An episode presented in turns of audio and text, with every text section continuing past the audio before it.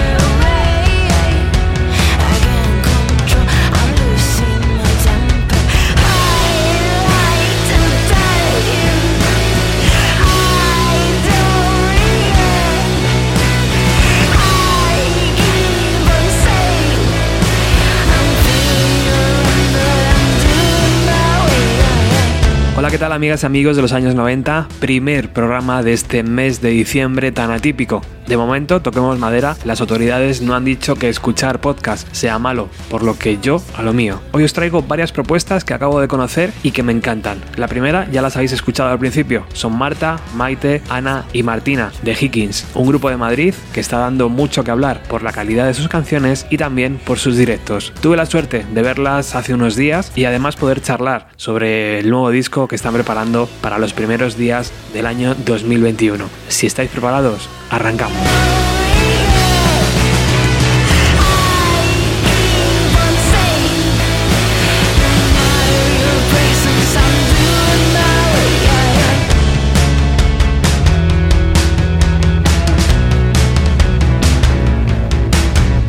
Bueno, acabamos de asistir a un concierto de Hikis que acaba de ofrecer en Alcobendas y que está dentro del marco de las sesiones Bermú de la Comunidad de Madrid. Hola chicas, ¿qué tal? Imagino que es un gusto, ¿no? Poder regresar a los escenarios, es vuestro hábitat natural. Bueno, la verdad es que ya se nos había olvidado un poco porque después de tantísimos meses, eh, que el último había sido en enero, eh, gracias al ciclo este de sesiones Bermud, hemos tenido bueno, el placer de, volver a los escenarios que ya se nos había, eso, lo teníamos como súper desdibujado ya en nuestra cabeza, como era esto de tocar en directo. Y tocamos el fin de semana pasado y, y este. Y la verdad es que, bueno, pues no sé, un reencuentro con lo que es la música en directo, con el público, que vamos, que por algo empezamos haciendo esto y que nos encanta. Ha empezado la mañana como muy oscura y de repente cuando habéis terminado de tocar estaba el sol radiante arriba del todo, ¿eh? O sea que eso es, también es que la música tiene su efecto, ¿no? Jo, pues ojalá, la verdad, porque hemos presentado una serie de nuevos sets, ¿no? Con, con nuevas canciones todavía que no han salido, inéditas. Y joder, la verdad es que teníamos siempre la broma como que a alguien le iba a dar un ataque epiléptico, ¿no? Cuando terminásemos alguna de nuestras canciones, en plan modo, ay, la gente se va a echar al suelo, va a vomitar, ¿qué les va a pasar? Y de repente sale el sol, ¿no? Entonces de hecho, ha entrado un niño llorando al principio y he pensado, guau, qué bueno, ojalá se aguante el llanto. Y como para la séptima canción, así que lo suelte en el silencio. Siempre habíamos pensado que, bueno, o por lo menos las últimas cosas que hemos hecho, que nuestra música es más que para que llueva y que salga, que se ponga la, las nubes, más que que salga el sol. Pero bueno, en esta ocasión se ha Vamos. sí. Yo tengo que reconocer que no conocía a Hikis. Hace tres días eh, me enteré por el ayuntamiento de Alcobendas. Entonces, en tres días me he tenido que poner las pilas de todo lo que habéis hecho, de toda la música que habéis, que habéis puesto en redes. Y estoy como una especie de montaña rusa. O sea, yo creo que es un poco el, el, lo que pasa, ¿no? Cuando, cuando se descubre esta música.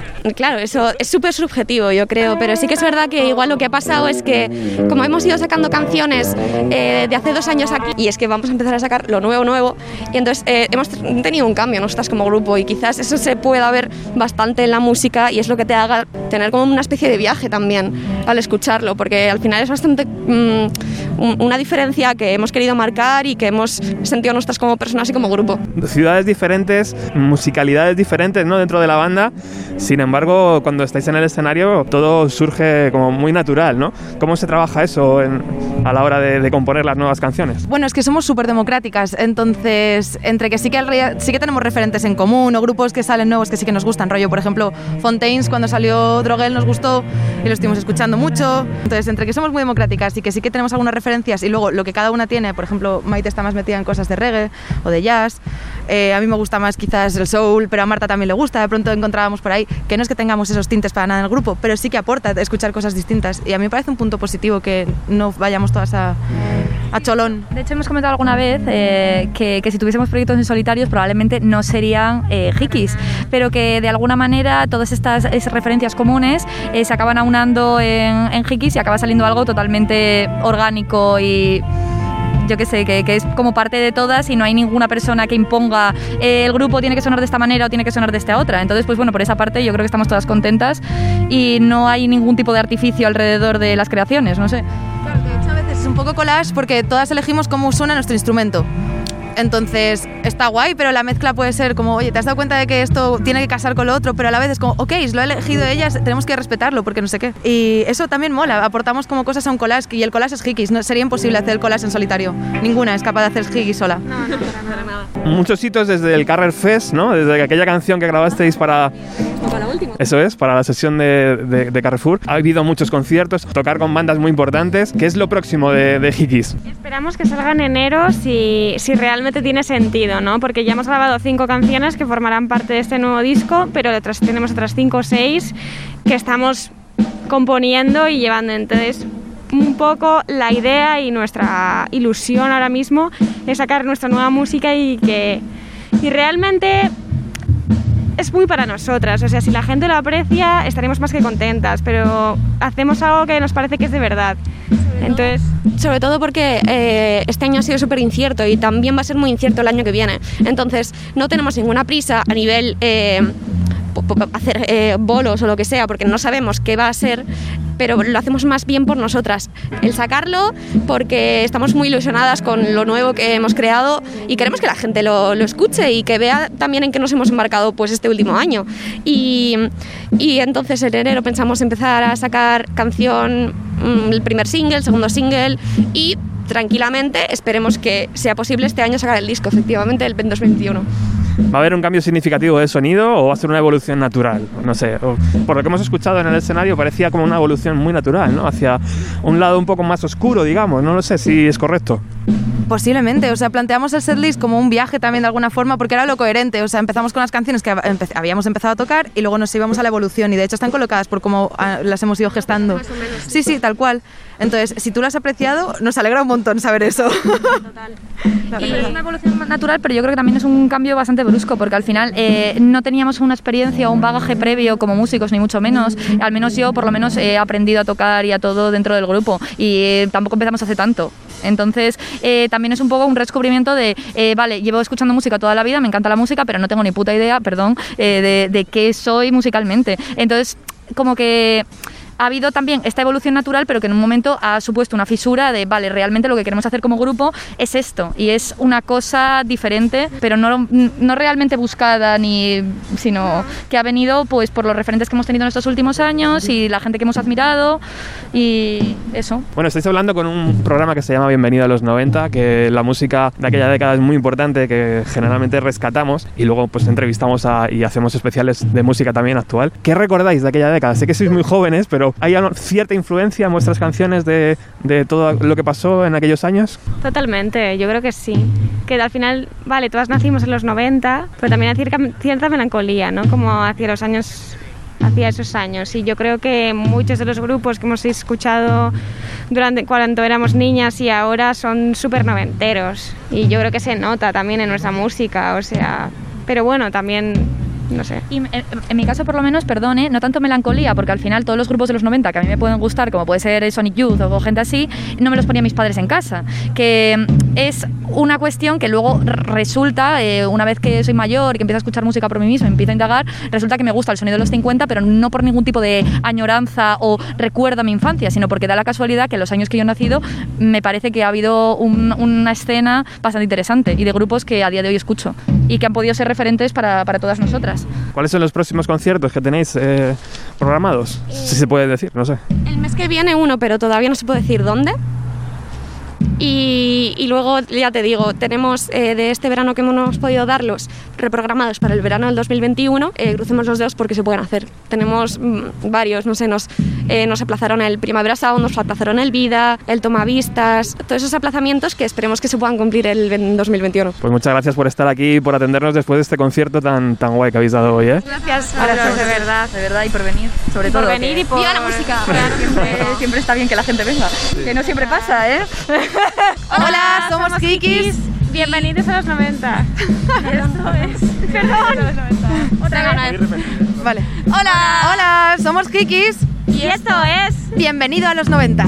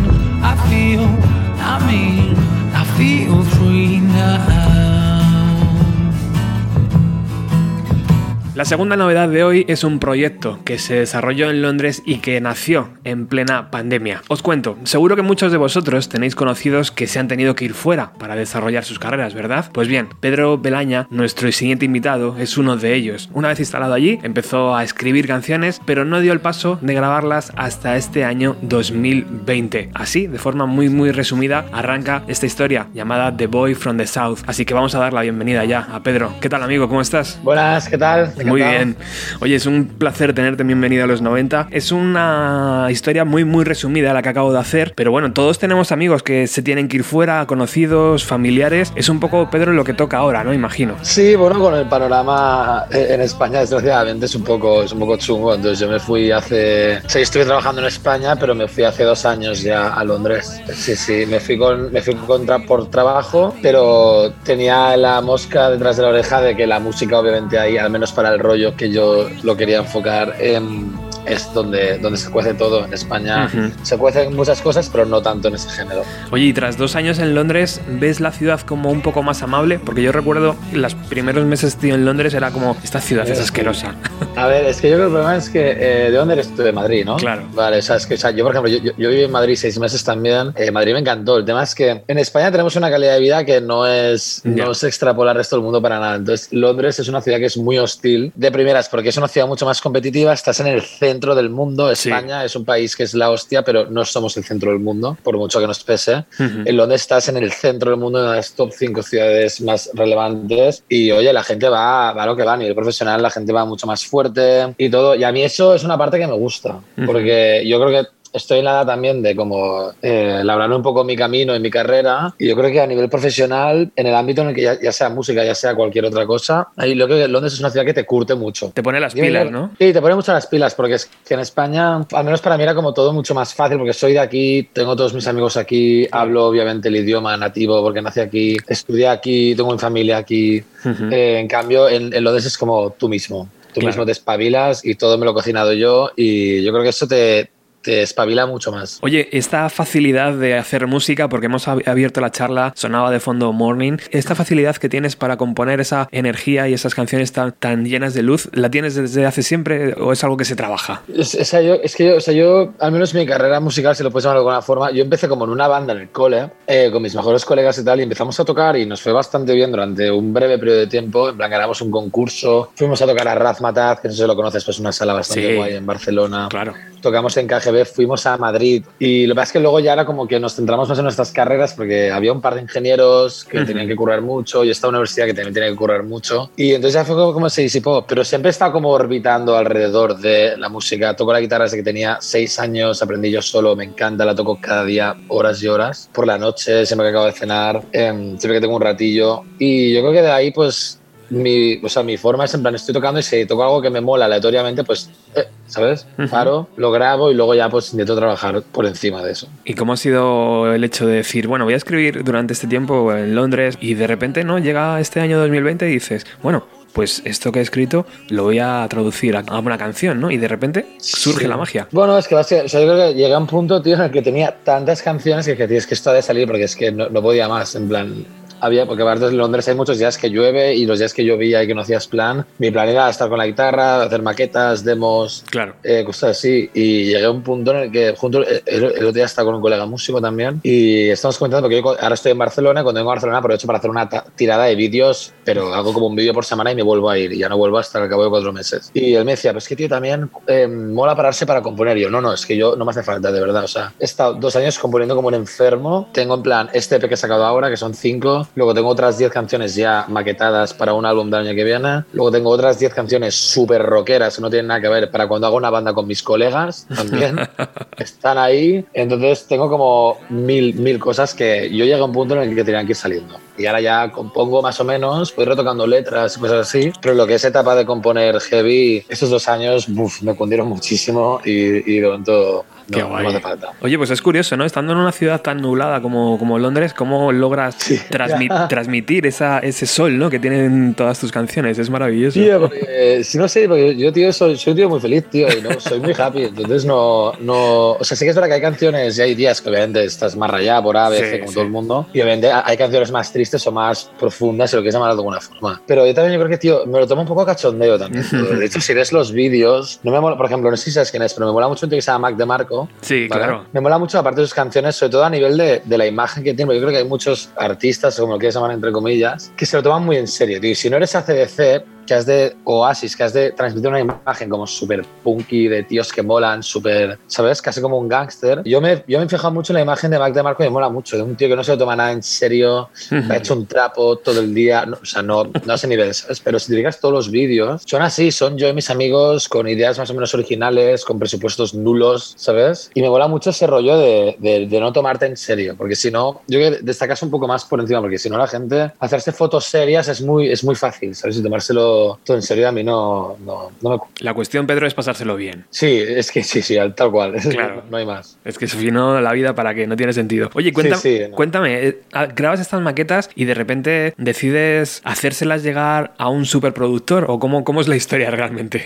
Sí, mira, yo lo que me pasó es que yo llegué a Londres y yo básicamente, eso que te he dicho antes, yo llegué a Londres con un curro ya ahí, curraba una empresa tecnológica, tenía muy buen curro y molaba mucho, Sí. pero obviamente la música es lo que me tiraba heavy. Y entonces yo lo que hice fue más llegar, cogí mi Spotify, todas las bandas inglesas y me hice una lista de qué álbumes se habían grabado, dónde, quién, qué estudio, mm, todo. Entonces, obviamente, había estudios que eran impagables como Abbey Road o Kong, que es el del tío de los Kings. Claro. Em, entonces, porque en Londres hay unos estudios que se te va, se te va la olla. Primer nivel, lo que tú Entonces decías dije- antes, claro. Sí, sí, justo. Entonces, eh, este tío había grabado los dos últimos de Fouls, que me molan mucho, no sabes quiénes son. Sí. Había grabado Fouls, había grabado peña como Florence and the Machine, Ujú. que no me gusta mucho, pero es muy máquina. Y yo he buscado alguna especie de binomio perfecto entre estudio personal con un tío que te ayuda y un estudio bueno, porque por ejemplo tú vas, tú puedes ir a Abbey Road y tú puedes pagarlo si quieres. Si tienes mil pavos, tú puedes ir ahí un día, pero mm, no tienes a nadie que te ayude. Mm. Entonces, no tiene mucho sentido. Entonces, yo fui a ver un par de estudios de este rollo, no Abbey Road, por ejemplo, uno que se llama Metropolis, que también es grande. Ujú. Fui a ver el Conk, que es el de, el de Ray Davis, y el tema era este que, o sea, estaban muy guays, tenían todo el material del mundo y la acústica suena espectacular, pero, pero tío, no, no, no tienes a nadie ahí que te, que te ayude con cosas. Y este tío se Brett, eh, para mí tenía como esa. Fui un día, me planté en su estudio literal, le mandé un correo, me medio contestó, no me hizo mucho caso, y luego me planté en su estudio, que vivía a la otra punta de Londres, pero me planté, me planté un día ahí con la guitarra, y toqué las demos en directo y dijo, hostia, mola, mola, no sé qué, vamos a darle. Entonces, al principio. Él en plan se rebajó bastante su, su precio, que esto ayudó bastante. Entonces yo creo que al principio grabamos como dos o tres temas, pero yo creo que eh, era más culpa mía porque a nivel de sonoro yo no estaba muy evolucionado, me había quedado mucho en sonar como así, estaba muy obcecado. Y era rollo muy poco creativo, tío, en plan, pues la figura de clásica batería que la tocaba yo también, guitarras, yo creo que las, las melodías estaban guay, pero a nivel de producción no acaba, no acaba de molar. Nada, entonces un día hicimos la de Home, que es la primera que saqué, y esa la hicimos en un día entero, literal. O sea, empezamos a las 9 de la mañana y a las 7 de la tarde ya estaba hecha. Entonces, pues decidí, pues, o sea, es como que marcó un poco el sonido que quería tomar ahí. Fue como, o sea, me lo ponen delante. Son canciones que no son una especie de Champagne Supernova, que es un monstruo de canción, o un Sí. Stairway to Heaven, que tienes 27 arreglos que te tiras 20 días para grabarla. Son canciones que puedes grabar con un presupuesto relativamente bajo, muy sencillas y que con un- un- al, al poco que, la- que las adornes más o menos guay ya pueden quedar muy bien. Y de hecho, todas estas canciones que se escuchado en este EP están grabadas en un día literal. De hecho, hay una que se llama Escapism que está grabada en una hora. Wow. Sí, sí, y aparte o sea, yo mismo me puse líneas rojas, tío, por ejemplo, Claro. quería evitar la figura de, de un batería, rollo tocar la caja, kick y, y hi-hat o ride, me da igual, pues esto lo quería evitar. Entonces todas las baterías en este B son súper creativas, en plan tienes la de Mornings, por ejemplo, es un sample de un latido de corazón con una escoba, Oh, qué bonito. por ejemplo, copiando a Harvest Moon de Neil Young, obviamente, porque es una leyenda. Y luego em, Home, por ejemplo, son unos claps, eh, unos, unas palmas eh, con delay, ¿sabes? Y Feeling the Vibe es un loop de guitarra que hice yo, en plan, como tocando la, la madera. Entonces, son todo, o sea, intentaba como eh, darle un, un rollo más creativo y original a toda la percusión en vez de hacer la clásica figura de un tío que se sienta y venga, ¿sabes? Claro, Hi-hat y, y ride. claro, claro. Y luego llevarlo al directo, Pedro, ¿cómo, ¿cómo lo planteas? Eso ya es otra historia, ¿no? Claro, es que la guasa de todo esto es como bien has dicho, que, no, que he empezado en plena pandemia, aún no he hecho ningún directo y Claro. me muero de ganas. Claro, claro. Teníamos un directo programado el 22 de noviembre en una iglesia chulísima en Londres, que la habíamos conseguido en King's Cross y se nos jodió obviamente por, por, el, por el COVID otra vez, por la segunda ola. Vaya. Entonces, aún no he hecho ningún directo. Eh, no sé cómo lo planteo. Yo creo que algunas cosas quiero usar backing tracks, seguro. No mucho, porque pierde mucho rollo. Por ejemplo, ahora hemos, hemos grabado una especie de directo para Feeling the Vibe para Navidad, que sale el 18 de diciembre, eh, que es como un vídeo con Papá Noel y tal, que es súper divertido. Y lo hice con colegas aquí en, hace, nada, hace dos semanas, en- cuando vine a Barcelona. Entonces ahí pues sigamos con el, el loop sí que iba disparado. Pero mi idea es meter a, a coleguillas ahí a, a tocar. Si hay un sonido que mola mucho, sí que obviamente pues se coge el backing track y te olvidas, porque lo usa todo el mundo. De hecho, yo he visto a Radiohead disparar el riff de Paranoid Android Sí. dispararlo tal cual, en plan, ni tocarlo. No, o sea, no, no llegar a ese punto, pero sí que obviamente soporte, sí, porque si no irías con una banda de 20 tíos, Mm, ¿sabes? Claro. Oye, ¿qué te parece si escuchamos ese Home Sweet Home? Esa canción que grabaste, la primera, creo que fue, ¿no? La primera. Sí, sí, todo tuyo.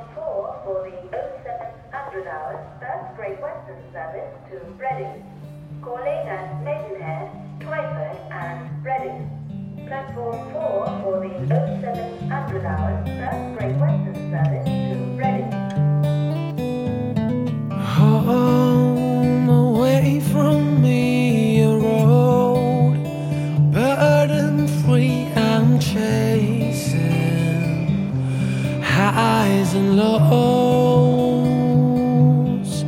embracing life the most. Home follows me home. Puddle deep, I'm sailing down the coast.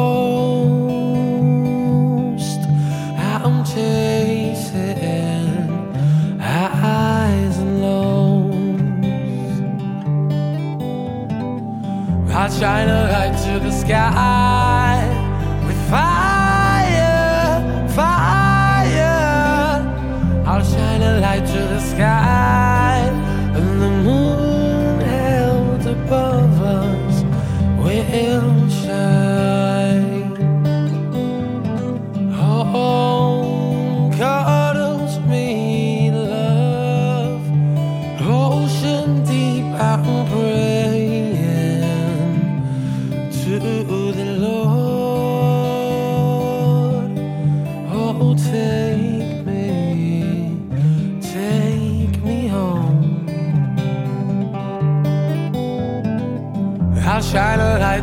sky with fire, fire. I'll shine a light to the sky with fire, fire. I'll shine a light to the sky.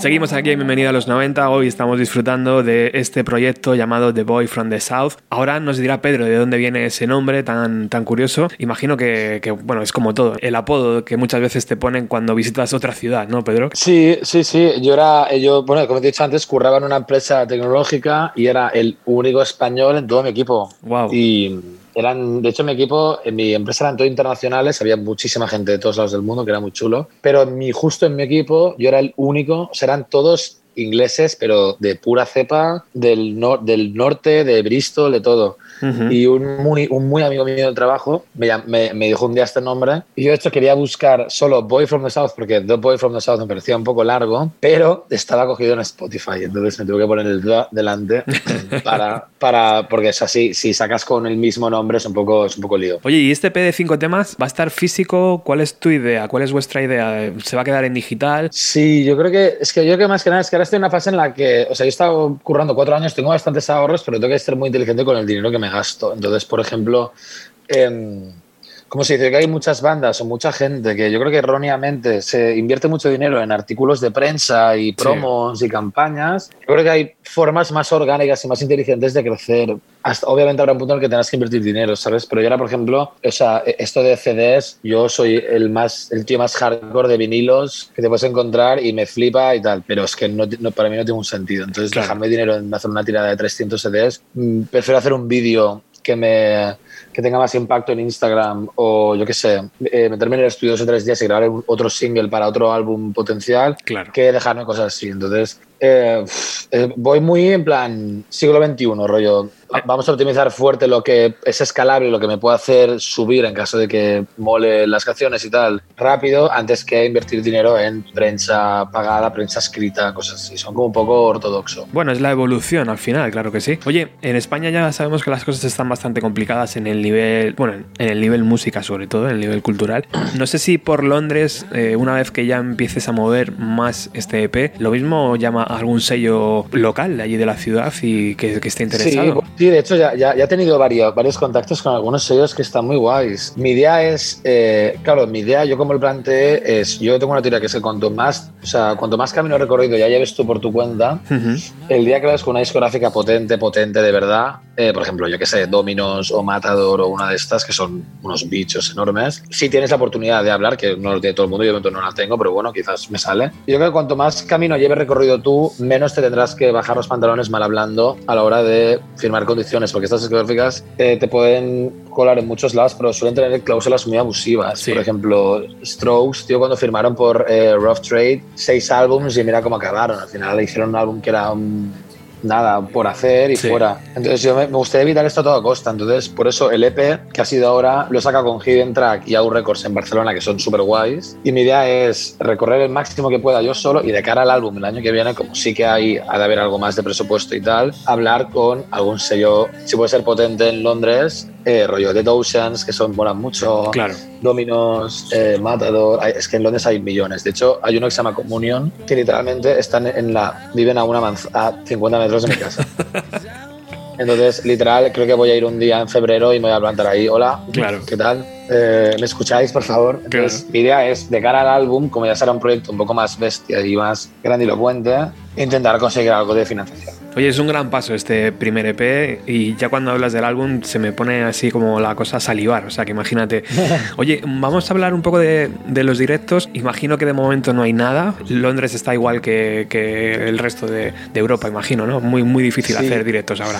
Sí, yo cuando volví después de verano me dio mucha pena, tío, porque había bares a la de mi casa y pubs míticos que han tocado bandas muy potentes, que iba mucho ahí, porque yo vivo en Angel, que es como una zona del norte. Bueno, está como empezando a hacer a- el, el- el sur del norte de Londres.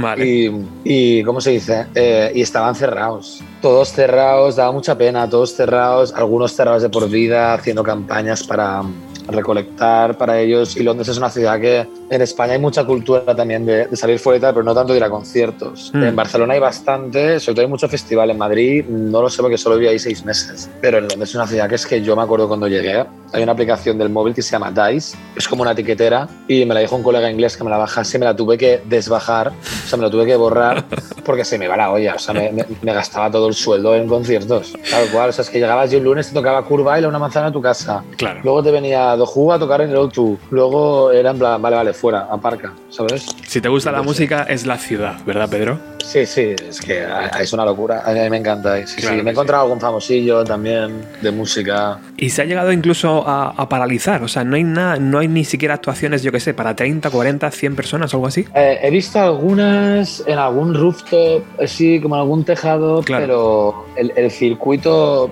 más, no underground, pero más como el circuito de Londres, eh, obviamente los bolos grandes están paradísimos, los festis obviamente es obvio que ya no o sea, que volverán no sé cuándo. Ujú. Pero los así más pequeños es que también, tío, yo estuve mirando y todas las salas me decían que no, yo no veía nada. En los eventos de DICE, de esa etiquetera, que me la volví a descargar, eh, solo ponía en plan conciertos en streaming, ¿sabes? Y no había mucho más. Hay que esperar entonces a que, a que esté la, la vacuna y ya podamos. Hay que esperar, pero yo lo que creo es que, aunque se puede esperar, puede- eh, como art- artista, como banda, eh, quien tenga un proyecto musical puede seguir sacando cosas siempre, dentro de la legalidad. Por ejemplo, yo grababa un vídeo y tuve que adaptarme un poquillo a no, no saltarme leyes ni nada. Y eh, yo creo que cuando se pase esto, la gente va a salir en tropel a los conciertos, pero en tropel. O sea, y ahí, ahí tenemos que estar todos a piñón. Claro que sí.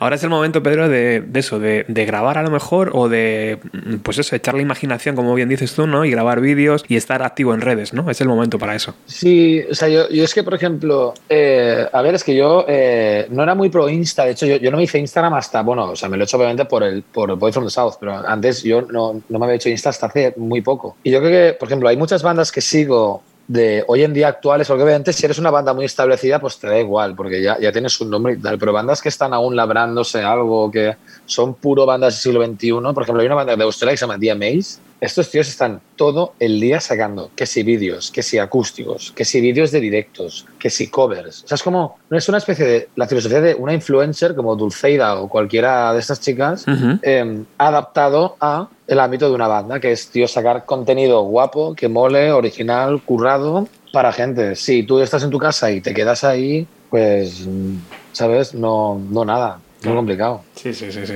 Es el momento de, de echar la imaginación al asunto, es verdad. Sí, es que es sin parar. Yo te digo, yo ahora mira, yo llevo dos semanas en Barcelona y me, me voy el 1 de enero a Londres otra vez y me voy con cuatro vídeos en la buchaca. Perdón, en, en- en el bolsillo.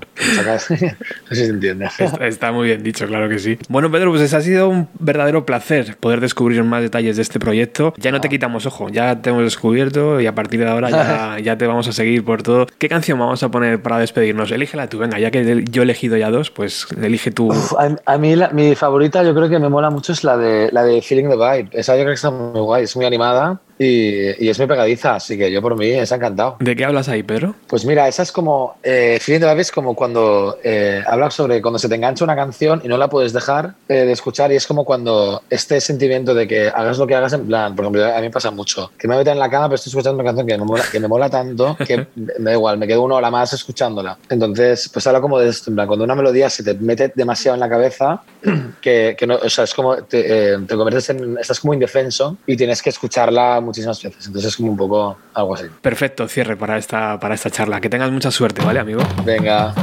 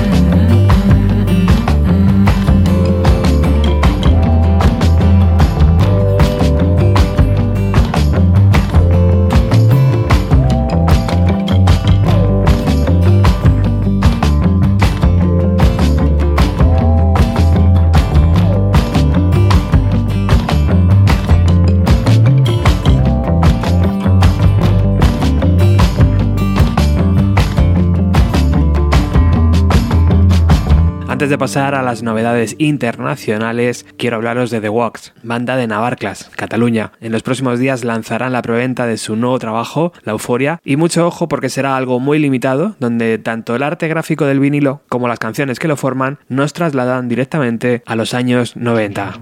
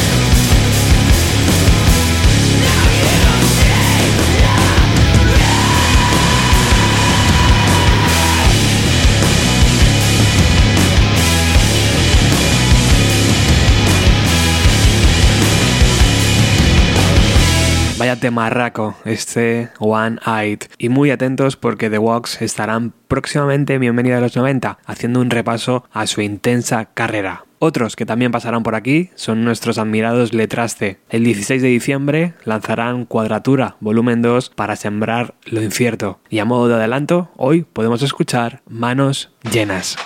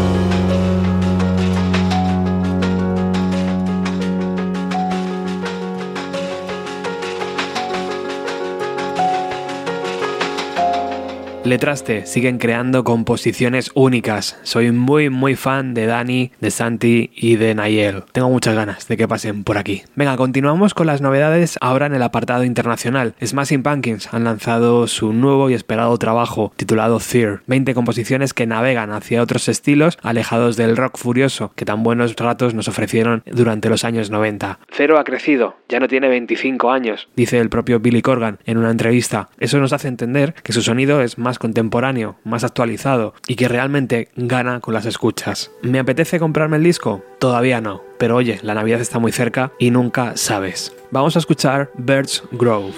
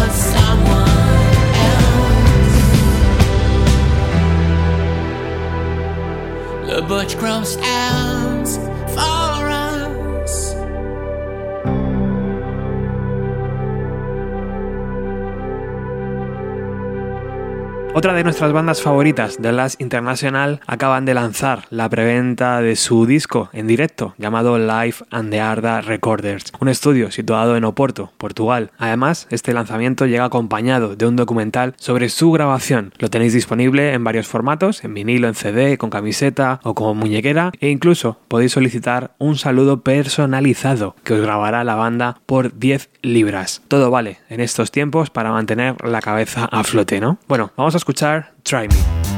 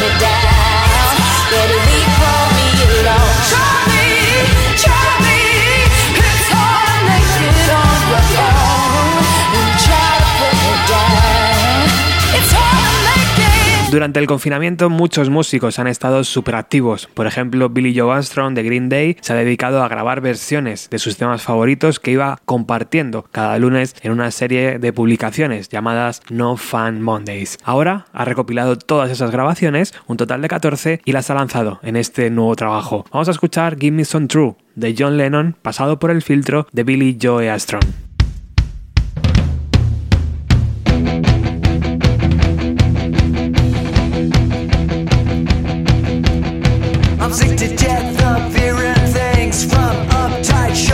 Never narrow-minded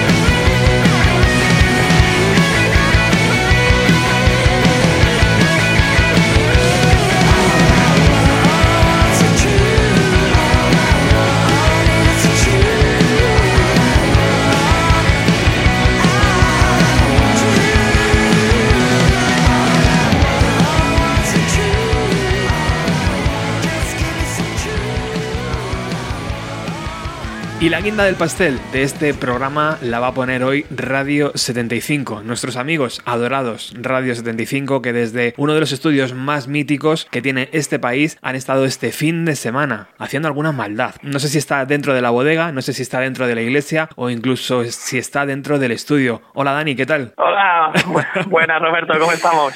Oye, lo primero, eh, joder, qué gusto volver a poder escucharte y mm, cuéntale a la audiencia dónde estáis. Hostia, pues estamos en, en una masía de, pues no sé si del siglo XII o del siglo XIII, eh, dentro de una torre, debajo de una ermita, encima de una bodega eh, y al lado de un piano de cola. Así estamos ahora mismo. Bueno, es- Estamos- nos, nos hemos, nos hemos venido aquí de fin de semana eh, escapados eh, de toda la locura del confinamiento para hacer cositas nuevas que ya, ya nos tocaba. La Casa Murada es uno de los estudios más importantes. Por allí ha pasado gente como Bumbur y tal, me, me acabas de decir, ¿no? Hace un rato. Estuvo, estuvo este verano grabando el último disco. Es una especie, no, es una masía reconvertida a estudio, ¿no? Sí, exacto. Es, eh, tiene, tiene todo. O sea, tiene la, toda la parte del estudio, tiene de residencia para dormir, habitaciones eh, antiguas pero súper bien acondicionadas, cocina, barbacoa, piscina, todo lo que, lo que puedes soñar para grabar un disco, yo creo que está aquí. Y bueno, Sí, ¿cómo, sí. cómo- cómo- cómo habéis decidido hacer esa escapada? En plan, fin de semana, porque yo me lo merezco, ¿no? Sí, exacto. Tal y como están las circunstancias ahora, pues escaparse más días es casi imposible, ¿no? Entre restricciones y, jornadas laborales y todo lo demás es, es- es muy complicado, pues juntarse, pues en varios días seguidos. Así que hemos preferido este fin de semana iniciar una serie de grabaciones que vamos a ir haciendo durante estos próximos meses, pues eh, un- de varios fines de semana distintos aquí y allá. Eh, bueno, este sitio nos ha gustado tanto que creo que vamos a repetir aquí seguro, si, si las circunstancias lo permiten. Y vamos a ir pues configurando las canciones, ¿no? Para, para el año que viene poder publicar cositas nuevas que ya tocan. ¿Y cómo se desarrolla en la distancia, imagino? Porque ahora poco local de ensayo, ¿no, Dani? ¿Ay, o qué? Bueno, es que para serte sincero, nos vimos ayer al llegar a viernes por la tarde y desde, desde ayer, pues desde el mes de enero, febrero, que no habíamos vuelto a juntarnos con, con guitarras de por medio. Es decir, toda este, esta época ha sido muy, muy jodida, muy dura. Nos han pasado muchas cosas. Eh, Sito ya no está con nosotros, pero seguimos adelante, lógicamente. Y hemos tratado las canciones pues, pues a distancia, como, como, como hemos pedido. ¿no? Afortunadamente la tecnología de hoy nos permite pues, pues ir grabar tem- grabándonos temas, enviándonos y, y preparar lo que es la base del tema, aunque luego cuando vienes aquí, pues bueno, todo es como empezar de cero casi, ¿no? ¿Cómo se desarrolla esa primera toma con el estudio? ¿El sonido, yo qué sé, es más oscuro? ¿El sonido es más alegre? Eh, ¿Es lo que tú te imaginabas en la cabeza? ¿Ha cambiado? Eh, pues ya nos pasó la otra vez, pero de- desde el primer momento ya es totalmente diferente a lo que tenías en la cabeza, ¿no?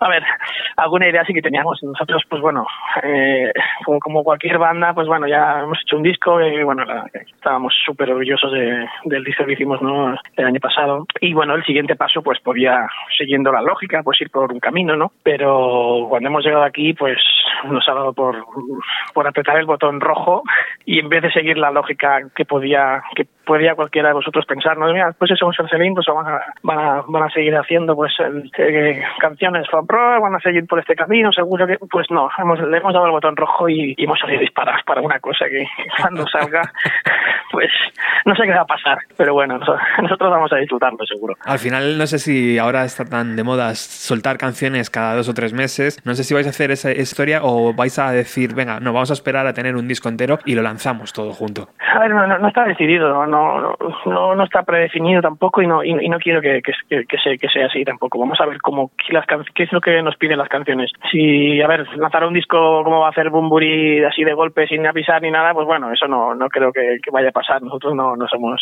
Claro. no estamos para eso. Pero, pero vamos a ver qué piden las canciones. Yo no descarto nada. Oye, imagino que, bueno, pues allí, en, en- dentro de esos muros de piedra con tantos años de historia, hay mucha tecnología también, ¿no? Estaba este piano que me acabas de comentar. Y también imagino que para un cantante habrá diferentes micrófonos, ¿no? ¿Cómo, cómo es enfrentarte a, las tomas vocales? ¿Puedes elegir tu micrófono? ¿Pruebas diferentes micrófonos? ¿Cómo es eso? Bueno, diferentes micrófonos, diferentes estancias para cada para cada uno de ellos. Te ponen un un, un menú del bully y después estar tres semanas sin comer, ¿vale? O sea, no sabes por dónde empezar. Entonces, eh, al final te guías por los que saben un poco y, y no siempre el micrófono más caro es el que suena mejor o el que se te adapta mejor a ti, ¿no? Es decir, eh, hay mucha variedad y, y bueno, ¿no? ahora estamos en fase de... eh, hemos grabado en directo los temas, entonces mañana estamos con guitarras, mañana mañana pues haremos un poquito de... Bueno, mañana, mañana es esta noche, seguiremos con, con teclados, volveremos a la voz, es decir, estamos eh, trabajando los temas uno a uno y, y bueno, aún no hemos acabado ninguno, pero pero la, la voz eh, va a pedir di- diferentes registros también, así que a, a- a la, ahora, a, a la hora que soy no tengo claro aún con micro voy a cantar, ¿eh? o sea, solo te lo digo, veremos mañana. Es una de las partes más importantes de, de- de la banda, eh, la voz de, de Dani. Sí, eso se tiene que cuidar casi casi al detalle. Sí, evi- evidentemente una guitarra también y una caja de batería también y un bajo y una- unas teclas también, pero no sé, para mí siempre como que llama el primer punch es la voz, ¿no? Bueno, no, no, no vamos a negar que, que cualquier banda, por, por ese excelente que sea, por acojonante que suene, pues bueno, te la puedes topar una voz, ¿vale? Así que en- existen bandas muy buenas con voces malas, pero no existen bandas buenas con baterías malos, por ejemplo. Ya, ya. Eso no existe. Porque ya, si, te- si la batería es malo, la banda no existe ya directamente. Sí, eso es imposible, eso es imposible, verdad. Y la voz, pues bueno, claro que la, la voz te da, te da el color de, de muchas cosas, ¿no? Pero Pues me alegro un montón que, que podamos contactar y que estéis ahí tan como unos niños con juguetes nuevos y que estéis tan ilusionados de seguir haciendo música. Es muy importante para este programa, para los oyentes, para la comunidad musical, que, que las bandas estéis dispuestas a seguir apostando, ¿no? Que es difícil porque es verdad que ahora no se pueden dar conciertos y, y no se puede hacer mm, diferentes tipos de cosas, pero es verdad que, que es importante que vosotros sigáis activos y sigáis creando canciones. Así que, ¿qué te parece si cerramos esta charla express con una canción en directo? Venga, vamos a daros una pequeña sorpresilla de una canción que seguro que, que conocéis eh, de nuestro disco anterior y eso sí, vamos a darle un color diferente, vamos a aprovechar el, sonido que da esta cúpula donde estamos hoy ensayando con el teclado, con el, con el piano de cola sobre todo y, vamos a hacer un- una versión del, del Junkie Cowards, a ver qué tal os parece. Joder, pues es un verdadero regalo. Muchísimas gracias, Dani, y toda la gente de Radio 75. Espero que el rato que os queda ahí todavía sigáis disfrutando de lo lindo y sobre todo espero veros pronto, macho. Tengo muchas ganas de veros. Igualmente, igualmente Roberto, sabes que, nosotros, eh, a los 90 hasta el final.